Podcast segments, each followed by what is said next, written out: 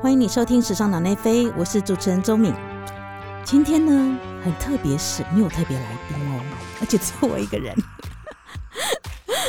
好的，总之呢，我尽力看看喽。好，今天要跟大家分享的是关于 JoJo Money 这个品牌集团的故事哈。因为最近呢，欧美时尚圈开始盛传，就是 JoJo Money 先生首次公开。首次公开说，他考虑将品牌出售了。有，我跟你说，这个其实是一件非常特别的事情，因为呢，我们要知道是说，Armani 这个品牌呢，其实呃，从一九七五年创立以来呢，一直维持它独立经营的位置哦，是一个独立品牌。也虽然它是一个已经是一个很庞大的时尚集团。然后呢？可是呢？其实关于呃，你知道那个媒体其实通常都很关心这些呃有一点年纪或者是年事已高的设计师们，他们接下来的一些打算。然后所以呢，王李先生呢，他其实在过去，他今年八十七岁嘛，哦，一九三四年生。他过去呢，在比如说六十多岁的时候就开始被问到，就说啊，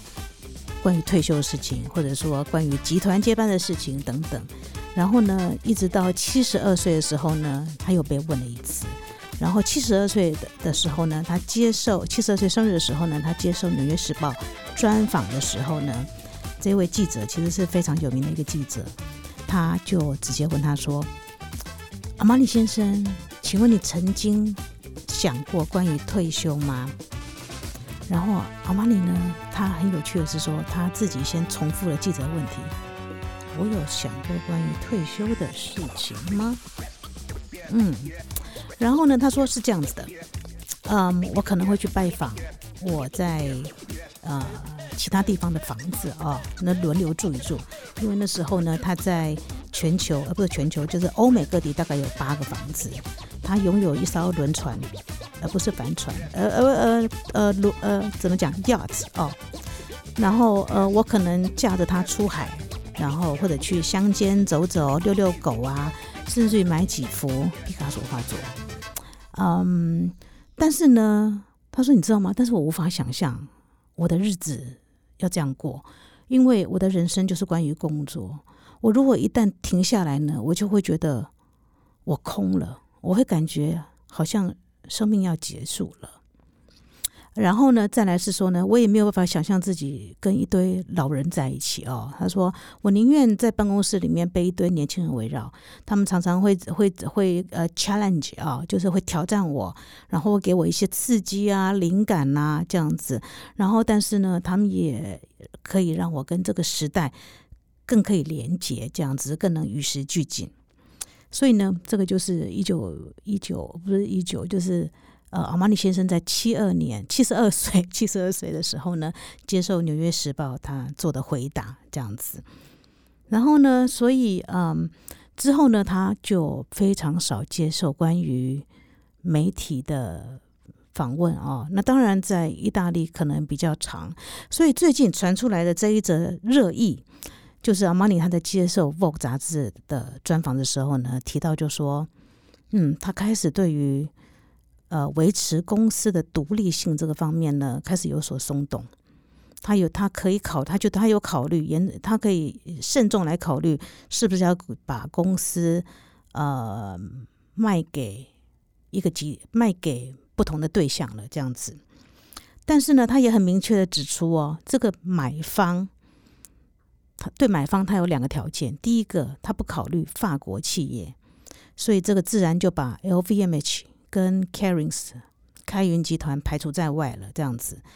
第二个特点呢，他说这一个买家呢，他未必是有时尚背景的，这样子。所以他这两项条件一开出来之后呢，大家开始把一些箭头指向于啊，意大利一个百年豪门家族阿涅利，就是阿涅利阿涅利。这个家族集团哦，然后嗯，对，然后阿涅利这个家族集团呢，其实他在呃一八九九年的时候创立的菲亚特集团，然后目前是由第五代在经营，然后这个集团呢，现在它的事业版图涵盖了汽车、航空、电讯、保险、金融跟出版。出版方面呢，其实就是非常有名的英国的《economist》经济学人啊，也是隶属于这个家族。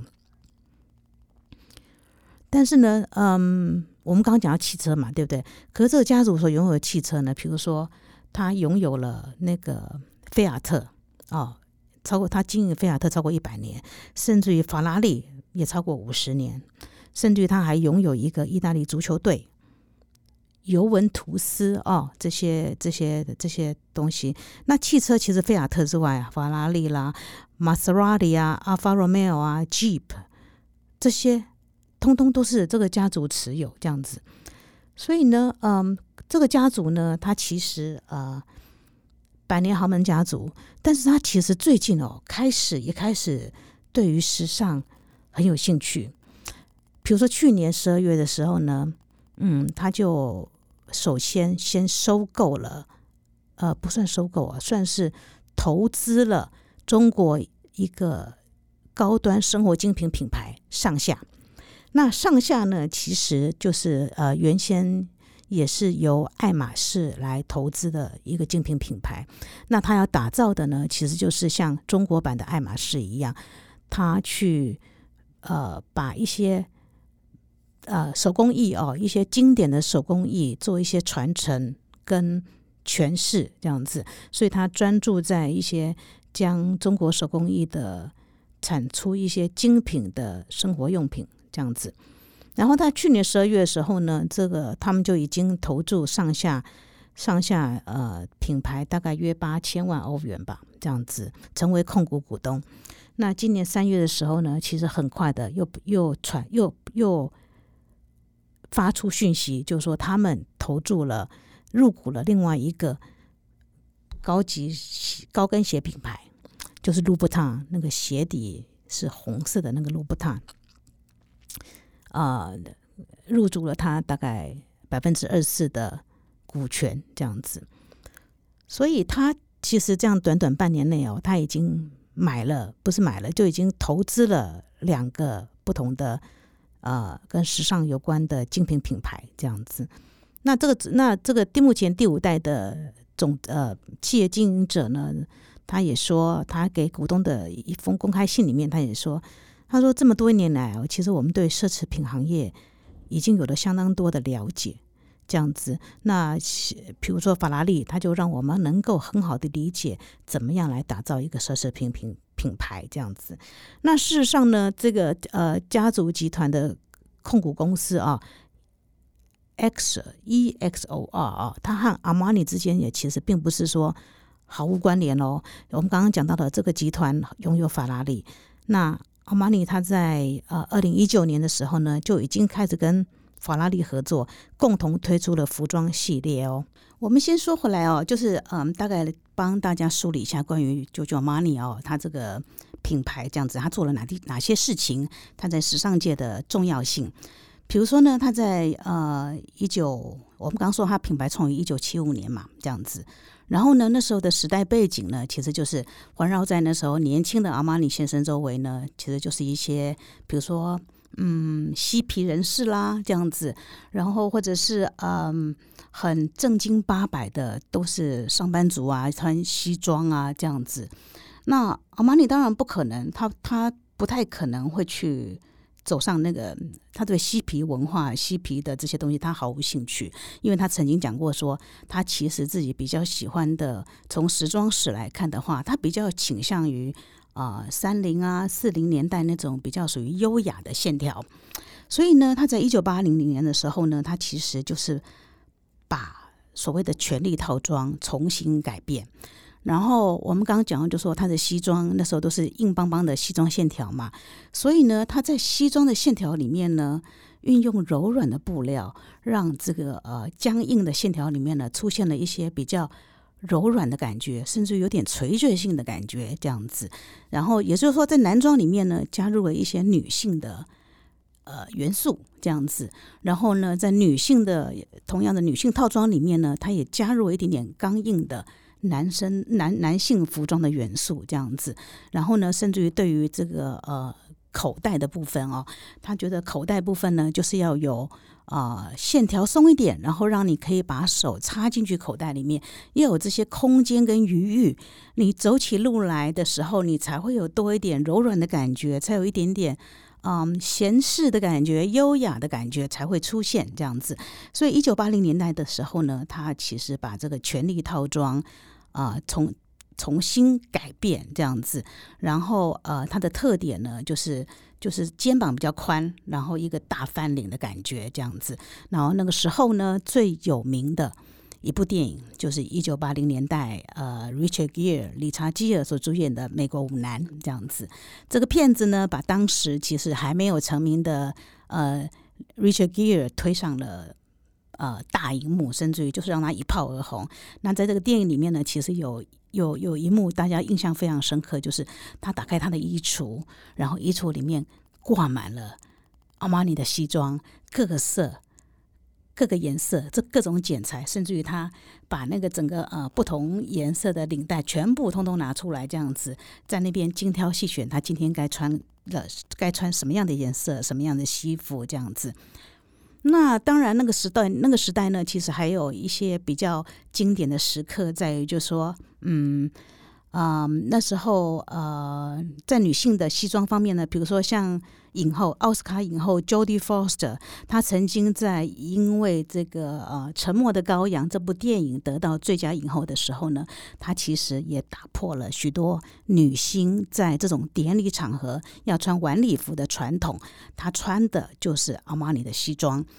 很帅气的出现。那当然，那一个时刻呢，也就成为也是阿玛尼先生自己，还有当然。品牌本身，还有奥斯卡这种颁奖典礼本身，一个非常经典的时刻，这样子。其实，甚至于哦，在那个呃最近来讲的话，其实像呃英国王妃梅根，她前一阵子闹得沸沸扬扬的，尤其在英国本地造成的那个很大的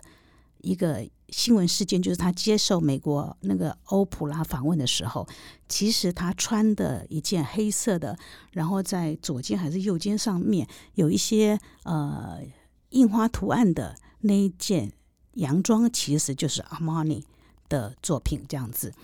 那当然，在呃四十多年的品牌历史哦，其实在。八零年代、九零年代开始缔造出很辉煌的成就之后呢，这么多年下来，那当然现在的整个的变化的局势更快。他其实他们也受到一些批评，就说。你的衣服还是一样啊，始终没变呐，这样子。但是呢，其实呃，它的没变，它的不变，其实就是它最大的成功关键吧。我们这样讲，因为呢，你一直到现在，其实你还是会看到，比如说一些呃，他的呃，世界的名人、大人物、企业领袖，甚至于国家领袖呢，其实他们在很多重要的场合，都还是会选择。啊，JoJo Armani 的套装这样子，尤其在台湾，其实它应该算是在台湾很普遍的、受到大家推崇的一个正装品牌这样子。那除了在套装的贡献之外呢，其实呃，Armani 呢，他在九零年代初的时候呢，其实他就很懂得把品牌嗯做出一些不同的区隔，针对不同人的需求，做出不同的，比如说副牌。那像现在都一直还是有的，就是 Imperial Money。Imperial Money 呢，在当时就是针对于比较休闲一点的年轻人设计的这样子。那当然，它还有更年轻的就是叫做 Armani Exchange 这样子，针对比较针对于那当时是比较针对美国市场来发售。那我记得在九零年代初的时候，我其实啊那时候在美国的时候呢，呃，我曾我我其实最早的时候其实有见识到，就是说。Armani 它有一个很特别的做法，就是说他在 Import Imperial Money 哦，就是比较年轻一点的时候的副牌呢的服装的服饰店里面呢，他其实就开辟有一个咖啡餐饮店。这样子，那时候真的非常令人一心耳目，而且同时呢，你看它是一个意大利的，来自意大利的呃服饰品牌，但是它把餐饮啦、咖啡啦，然后呃意大利料理啦，也同时带进去了那个空间里面，这样子。然后按照阿玛尼自己的说法，就是说他把一个静态的展示。就比如服装啦、饰品这些东西是比较属于静态的展示嘛，跟一个比较动态的展示，也就是餐厅啊、咖啡这方面呢，动静之间，他觉得这是一个很好的连接。这样子，我们再说回来，那个关于这一次的呃传出可能要卖的讯息哦，其实意大利这个阿涅利阿涅利他所这个百门豪门家族呢，所这个呃。这个所拥有的这个企业呢，它呢，其实，在时装界最近也很火红哦，这样子，因为它其实去年呢，首先它就先传出了它入股中国的一个精品品牌，精精品生活品牌叫做上下。上下呢，其实有点像是爱马仕，那事实上爱马仕也有投资，有点像是爱马仕的中国版的感觉。那因为上下它也是着眼在一些呃具有历史的。中国手工艺哦，工艺传承的这个上头呢，然后嗯，打造出来的一个生活精品品牌这样子。然后今年三月的时候呢，其实这个阿联酋家族集团呢，它其实也投资了那个有一个很有名的高跟鞋品牌，鞋底是红色的 Louboutin 这样子，它入股了它百分之二十四的股权。所以假设哦。阿玛尼要卖给这个集团是成为真实的话呢，其实呢，呃，也并不会让人家觉得太意外，因为毕竟这个家族呢，他在很多的，比如说奢侈品方面，虽然没有直接的奢奢关于奢侈品服装的经经验，但是呢，其实啊，他们其实在比如说拥有这些顶级跑车啊，法拉利啊、玛莎拉蒂上面也有一些充分的。经营体验了这样子，那尤其呢，阿玛尼呢，它其实在几年前呢就已经开始跟法拉利合作了，推出了服装系列这样子。所以呃，这个关系，这个背后关系呢，其实已经应该说已经有所酝酿这样子。然后就像那个有，就像最近哦，其实这个意大利家族集团呢，他们的一个。嗯，总裁他们，他他给一些股东的公开信里面，他有讲到，就说我们对奢侈品的行业呢，其实有相当多的了解了，尤其是拥有法拉利，让我们能够更好的理解，来怎么样来打造一些呃奢侈品经营的艺术这样子。不过呢，我们来嗯来说一下阿玛尼到底是一个怎么样的人哦。嗯，有一些，其实阿玛尼先生他其实本人这现在。非常非常少受访。其实就算是他在整个的生涯里面四十多年来哦，他其实受访的次数也寥寥可数。嗯，没错。呃，对，因为据说呢，他说意大利文和法文，他不说英文。嗯，好的。那但是呢，据据据一些呃一些其他方面的资料显示哦，就说很多人都反映出，就说。阿玛尼先生呢，他其实是一个非常注重细节的人。我想，时尚圈里面其实很多很多的人，经营者也好，设计师也好，都是非常非常完美主义倾向的这样子。然后，呃，这一个人呢，他是指指出，就说，他说我从来没有见过任何人跟他一样那么注重细节，到有一点那种。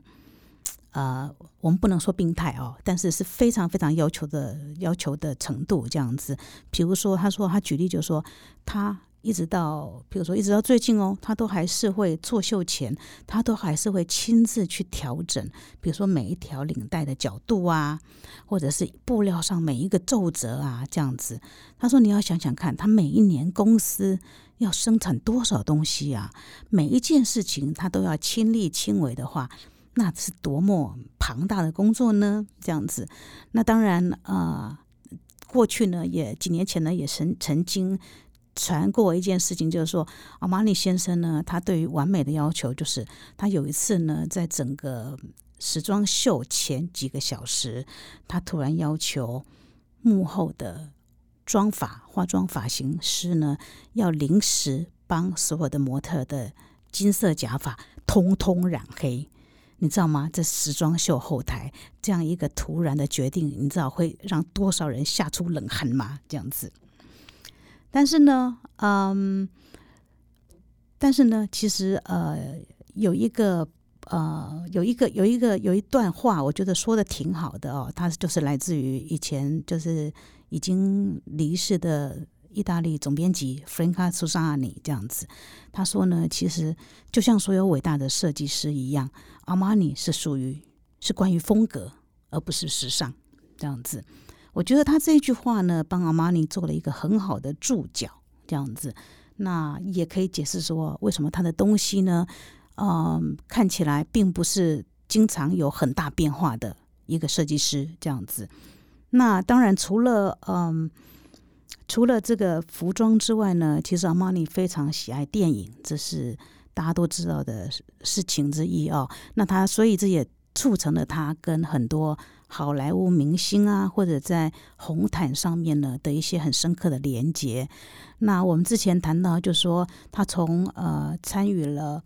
美国舞男哦，《American Gigolo》这个电影的服装制作之后呢，其实他的生涯里面已经参与了服电影服装制作，已经超过两百部了。这样子，嗯，像像有位知名导演哦，那个史科西斯，他就曾经讲过，他就说呢，我跟阿玛尼之间呢，我们的相互连接。就是关于意大利电影，尤其是意大利新写实主义时代的电影，像呃，Visconti 维斯康提啦，或者是罗塞里尼那个时期的电影这样子。而且他是，而且斯科西斯他说，阿玛尼对这方面的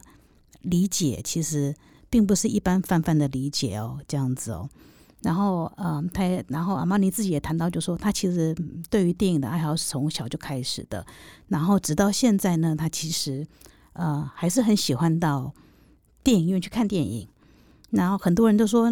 呃，你自己应该就可以用一个电影院吧？阿玛尼说，不不不，电影是要跟大家一起看，而不是自己一个人看的这样子。我觉得那个他觉得那样子才有乐趣。那如果我们说回来哦，要说这个九九阿玛尼他的整个的产业哦，整个的呃，在整个他的职业生涯里面呢，啊，如果我们要讲说有所缺憾的话呢，其实倒是有一件事情让很多人都觉得不可思议哦，就是说，其实到现在阿玛尼一直唯一缺少的就是创造出一个足以。代表阿玛尼的包哦，也就是所谓的 e bag 这样子。时尚界呢，其实很很喜欢在嗯不同季节、不同时代的时候呢，去选出一个叫做 e bag，就是它非常就说非常夯，它的非常具有代表性，然后也代表说大家非常渴望拥有的那个包这样子。那我们把它放长远来看呢，就是说，就像 Chanel 它有菱格纹包，这这这很标志性的设计。那 JoJo Money 呢，它其实就缺少了一个这样子足以代表 Armani 品牌的一个包，这样子。那这也是他时尚王国中呃比较缺憾，唯一的缺憾了，这样子。但是呢，其实，在意大利的媒体界哦，他们都嗯号称。阿玛尼先生为 King Giorgio 这样子，代表他的时尚王国。那很多人呢就觉得说，给予他很高的评价，就说他在阿玛尼先生他在呃，比如说他在纪律自己在，就说对于生活、对于他的事业上的这种自我纪律方面呢，以及他的勤奋上呢，他们觉得这是他非常啊，是非常是意大利非常希望展现给世界的。两个特质和美德这样子，然后呢，嗯，我在呃，对我我想起来，就是在其实二零一五年的时候，那时候呃，我还在《天下》杂志啊，那一年的时候，我们去了意大利，那时候有世博，然后我们也为了做一个时尚专题的时候呢，其实那时候我们到了米兰去，那时候正好碰到，嗯，阿玛尼它有一个最新的呃东西盖好了，就是它的博物馆。叫 Armani Silos 代表粮仓的意思。那基本上那个基地呢，其实就是一九五零年代的时候呢，这就当做储存粮食的地方哦，所以他就直接用 Armani Silos 这个名字。然后那个博物馆呢，其实那时候就是 Armani 先生他那时候二零一五年最新的一项嗯成就吗？嗯，一项东西这样子。那呃，那阿玛尼他自己讲，他说其实那个这个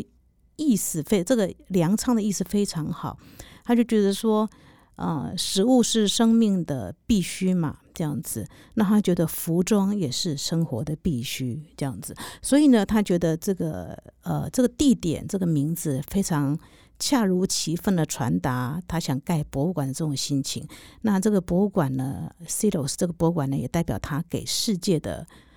给世界的一份礼物，这样子。那我们去参观的时候呢，其实嗯。嗯，看到是非常令人惊讶，就说它总共有楼高四层哦，然后整个的一进去，你就会觉得整个就是阿玛尼的空间。比如说墙壁上呢，有它的非常标志性的呃叫做米灰色哦，这是非常阿玛尼精神的体现，就是说它结合了 grey 哦，就是灰色，再加 beige 米色哦，所以叫 grey 米灰色的这种东西，又冷静又温暖。的这个特质呢，很显现出阿玛尼自己自己的感觉这样子。然后呢，嗯，它跟电影的关系呢，事实上在比如说一楼的大厅里面呢，它就是整个都是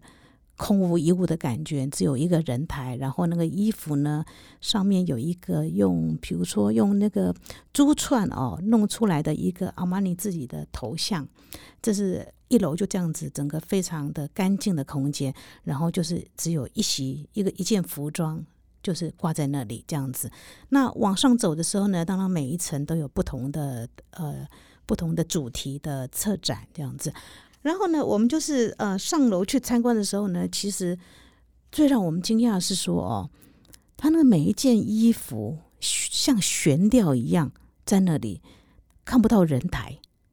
后来呢，那个导览的人来才来告诉我们说，因为呢，他阿玛尼帮每一件衣服呢都制作了一个特别专属的悬吊系统，也就是说像人台一样，可是事实上你看不到人台。哎，等一下，我想到还可以补充哦，其实其实我们刚刚一直谈到就是嗯，阿玛尼的服装方面嘛，对不对？其实近几年来，他其实事业版图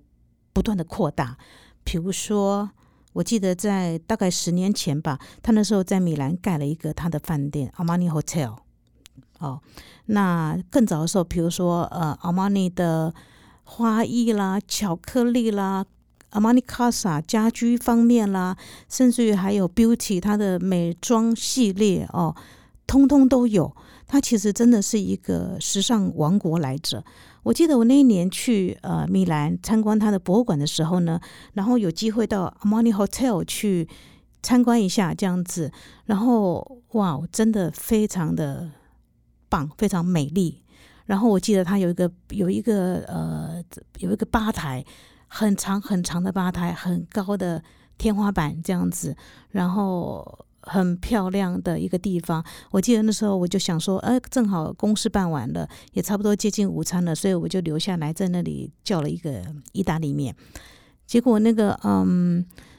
当然非常好吃，我必须要说，当然你在意大利吃意大利面，当然一定好吃啊，对不对？然后，呃，我记得那时候晚餐的气氛呢，这这个灯光调的非常暗。几乎看不见食物长什么样子，那没关系，反正食物好吃，我就一个人在那边吃着。我叫我叫了一个 gnocchi，意大利的，呃，用马铃薯做的面疙瘩。然后吃着吃着呢，我突然觉得，嗯，好像咬到一个不同质感的东西，就我就拉出来一看，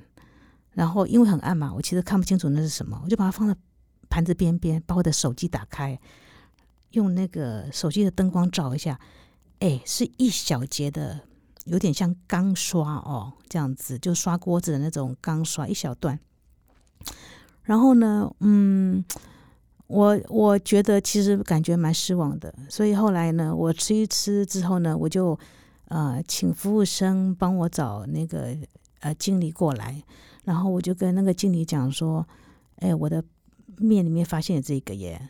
我说。说实在的，我蛮失望的，尤其在 Armani Hotel 这样的地方碰到这个东西。那那个店经理当然呃非常惊讶，然后也非常讶异，马上跟我道歉，然后甚至于呃马上说我要不要帮你重新做一份。那但是当然事实上我已经吃完了，我其实也吃不下了。我就说没有关系啊，这样子。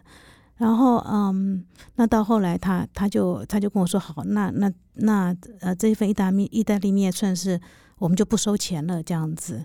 那呃，当然 OK，我觉得这是也很好的 solution 这样子。那呃，心里心底暗喜，就说嘿，我吃了一碗不用付钱的意大利面这样子。那我说这个故事哦，其实我也想跟大家分享，就是说，其实你看哦，像这种连这种嗯很高级的饭店，或者到一些路边摊，尤其餐厅哦，我觉得其实嗯，